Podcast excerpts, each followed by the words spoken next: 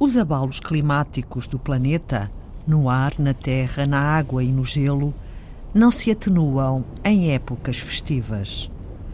As alterações climáticas estão a evoluir mais depressa do que apontam as previsões. Há pouco tempo, o Parlamento Europeu declarou mesmo o estado de emergência climática.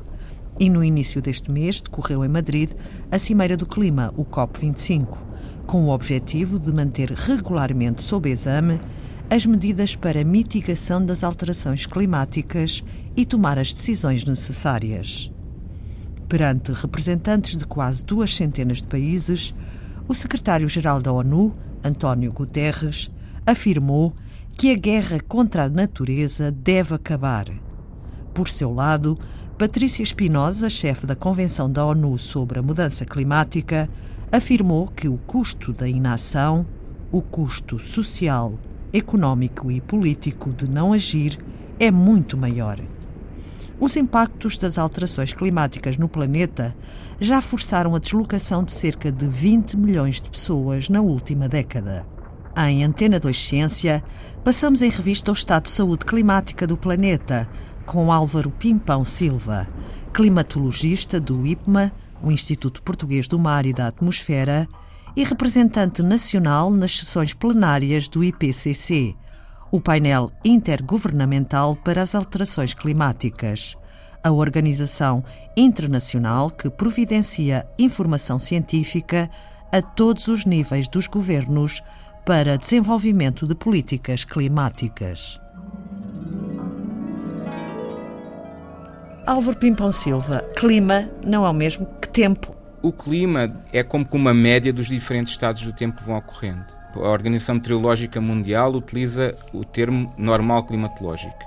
Com a normal climatológica pretende-se caracterizar o clima de uma determinada região ou de um determinado local. Esta normal climatológica é calculada para um período suficientemente representativo do que é o clima desse local, que se considera -se seja suficiente a utilização de 30 anos. Portanto, está normalizada a utilização de um período de referência de 30 anos. O tempo são as condições atmosféricas que estão, estão a fazer-se sentir num determinado lugar, num determinado momento. Por exemplo, eh, o valor da temperatura, o valor da pressão, a intensidade do vento, se está a ocorrer ou não precipitação. Isto é o estado do tempo. A estatística de todos os estados do tempo neste período eh, prolongado de 30 anos é depois o clima para sabermos que temos uma temperatura média de X graus ou um determinado valor de precipitação uh, numa região ou num, num determinado local. Alterações climáticas, mudanças climáticas, têm havido ao longo da história do planeta. Esta é especial. E é especial porquê? Porque está a acontecer de uma forma muito rápida. Há milhões de anos que há modificações no clima por causas naturais, por exemplo, por atividade vulcânica acima do normal. Acontece que esta é a primeira alteração do clima provocada pelo homem. E o efeito que está a acontecer no, clima, esta, esta mudança climática, está a acontecer de uma forma muito rápida. E isso impossibilita que o planeta se adapte a essas novas condições. Portanto, vamos ter aqui problemas de desaparecimento de espécies, de degradação de ecossistemas, e no final vai, vai ser também o homem, já está a ser bastante afetado e, e poderá ser ainda muito mais, muito mais afetado uh, por estas alterações climáticas que, uh, segundo o último relatório do, do painel intergovernamental para as alterações climáticas, aponta que cerca de 1 grau Celsius já acima do, dos valores pré-industriais. Portanto, em pouco mais de 100, 150 anos, aumentamos a temperatura do planeta em 1 grau Celsius. Em termos de tempo, do planeta é muito pouco, portanto, 150 eh, anos são segundos na idade, na idade geológica do, do planeta, menos que segundos, provavelmente.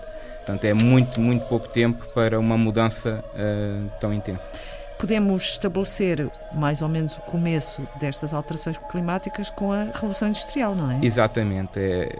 Quando começam Quando a ser começa... feitas as grandes fábricas, a grande industrialização. É isso mesmo, com a emissão dos gases, dos chamados gases com efeito estufa.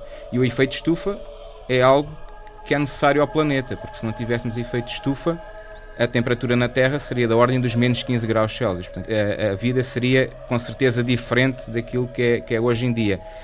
O, o, o problema é o, o incremento destes, deste efeito de estufa com origem na atividade humana, na emissão de gases com efeito estufa, entre, entre os quais os mais importantes são de facto o dióxido de carbono e o, e o metano. E o dióxido de carbono provém essencialmente da, da queima de, de combustíveis fósseis.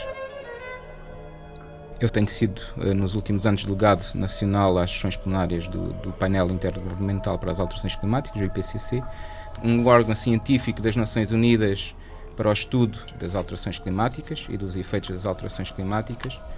E este, este organismo é muito importante a nível global. Foi Prémio Nobel da Paz em 2007, só para, para relembrar. Daí é, é, também a reconhecida importância deste, deste órgão.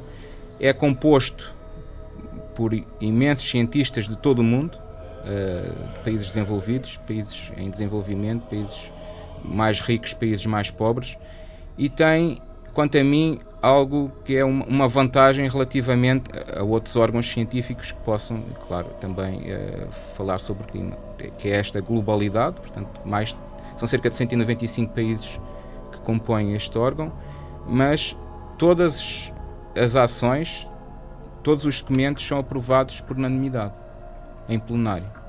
E isto tem sido sempre conseguido.